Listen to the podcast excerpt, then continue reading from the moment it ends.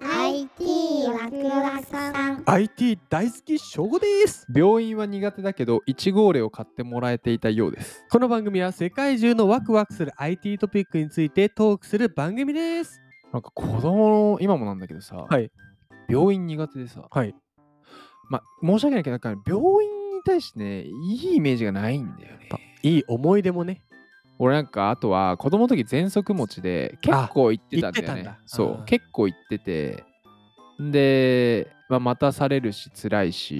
ででに薬苦いし、子供からしたらねそうそうそうそう。なんだけど、絶対病院の帰り道とか病院のと入り口に、あのさ、イチゴーレの紙パックのジュースわかるわかるわかるあとバナナオレピンクのやとつ、黄色のやつ、ね、あ、そうそうそううそう、あの、ザ・ピンクで真ん中が白背景にイチいちゴごーレがあるよねあるあるあれうまくないあれうまいねあれを絶対帰りにおかんが買ってくれるわけ。あ買ってくれるんだそう。だからだんだん、その、例えばちょっと体調悪いですと、うん病院行きますと前は辛かったんだけど、うんだんだん体調悪くなってうっしゃーと思っていやすごいねでもいそちれご俺買ってもらえるみたいな嫌だったんだけどいちご俺のためにはいけるんだあそうそうそうそうううわーわラッキーみたいな でもでだんだんでも体が強くなってきてしまっていちごを買えなくなってしまった悲しいねそう朝起きてもうもんねなんで体調子ええねん 何かあります病院の思い 出病院か病院俺い人生で1回だけなんですよえあ病院行ったこといっぱいありますけどね えっとサイボーグか何かオタクあその1回でサイボーグになったわけねえ違い ますかもう大手術1回だけ救急車乗ったことあるんですよあ、そういうことそうずっと救急車乗りたいな乗りたいなって思ってて まあ、あるよね。やああるるじゃよんね。あるあるああんたるあるなんあかるどうなんだろうみたあいるなさあるある。どういう人たちがいるんだろうとうんうんかうん子供の時思うじゃんうんで乗ったらね見えないそんなのそうしんどくてね。そう しんどくてそれどころじゃない。それどころじゃないそれどころじゃねまあそれがエピソードですからね ああ、いや、でもわかる。そう救急車乗ってみたいとか、あとあパるよねパトカー乗ってみたいとかね。 パこ れ決してあの、あれですよ。 あの、犯罪したいわけじゃない。そうだよね安全したいわけじゃなくてその子供心としてパトカーを乗ってみたいしスポーツカーも乗ってみたいし、消防車も乗ってみたいってさあー消防車だーっていうのと一緒でさ そうちょっとだあねれねパトカー乗ってみたいな語弊がある、ね、もうもうもう前提ね 前提 今日のはいワクワクポイントは、はい AI がわずか30日でがんの治療法開発とあーすっごいねいよいよここまで来たけどいやーいきまそいうくやな行かせていただきますお願いしますプラスデジタルパワードバイマイナビニュースさんからお借りしました、うんタイトルは、はい AI がわずか30日でがん治療法開発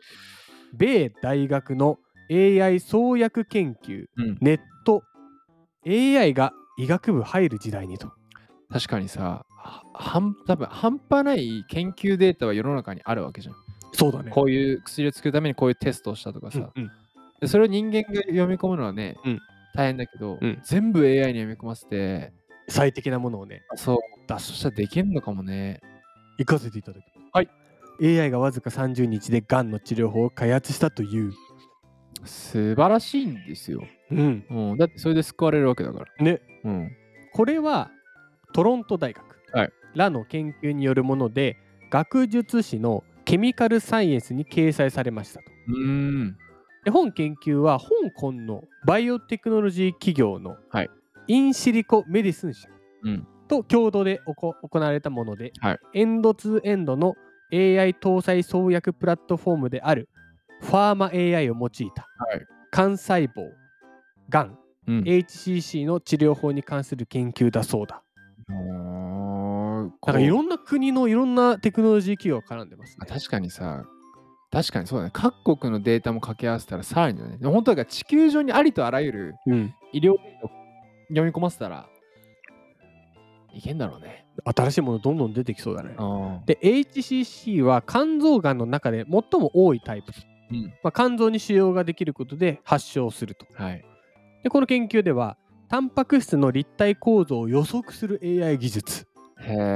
え、おもろ。これがアルファフォールドというはいものをファーマ AI に適用すると、はいでこれまで発見されていなかった HCC の治療経路を発見してうん。ターゲットに結合できる新たな分子を開発したと。そっか、予想もできるんだ。あ、でも予測とかやっぱ発見とか得意そうだもんね。確かにさ、予測ってさ、なんていうのかな。まあ予測だから外れる可能性もあるわけじゃん。そうだね。だからでも予測が大いに越したことはないわけじゃん。ねで、人間が考えられる予測が10個あったときうんに、AI が多分1億個ぐらい予測を考えられるわけじゃ考ん。えられる、ね。で、それの準備もしてあるわけじゃん。ねクラウドにデータ置いといてさ。そしたらやっぱその救われる確率もさ、単純に10分母10から1億になれば、まあね、前提があればあ、そうそう。対対応できるし、で手術してみて開けてみたら実際は AB ABC なんかい100 10通りある中の1個うんうん、ないしその害だったらやばいやばいってなるわけじゃそうだね。んでそこをね予測でまきあた網羅らできればね。すごいかもね新規の治療経路の発見からわずか30日で7つの化合物の合成をしてうん医療品候補の創出といった目的を達成しそうだと。やっぱでも救われる可能性増えることをやっぱやった方がいいよねね。うんでちなみにアルファフォールドを創薬研究に応用した研究はこれが世界初。はあと思いました AI と医療。やうんっぱりデータが今多いですからう AI ん大活躍できそうですね。本当だドクターの人たちにとってはさ、うんもう救世主かもしれないねそうだね今までねうんこれどう解決できなかったものも、うんまあ、AI にかけて新しいものを発見できたりすればうん新しい治療法が発見できると。そうそうそうそうそうそうそう。あとなんか医療との相性やっぱいいですね AI は。やっぱそのケースがさ、複雑かつ多いもの、うんなんかこう、やっぱ医療のケースってさ、いセンサー万別あうるんからさ、うんうんうん風邪って言っても多分、うん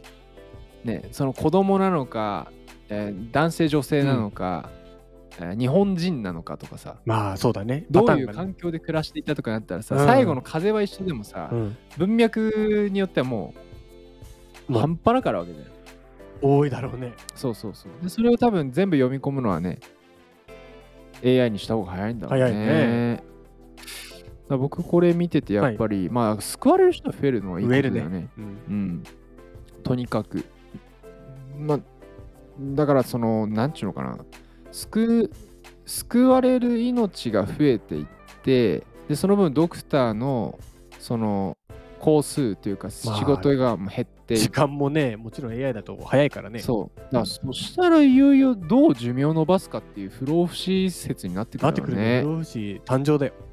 ら子供の時のさ、肉体、あ、これもね、20代前半かなのうん肉体をさ、維持できるっていう研究ができたらさ、うわそうなってくのかね。ー、楽しみだ。明日のワクワクポイントは、ついにこの話題が来てしまいました。はい。 AI が恋愛指導。ああ、助かる助かるって何 それそれではまた次次回回でですす。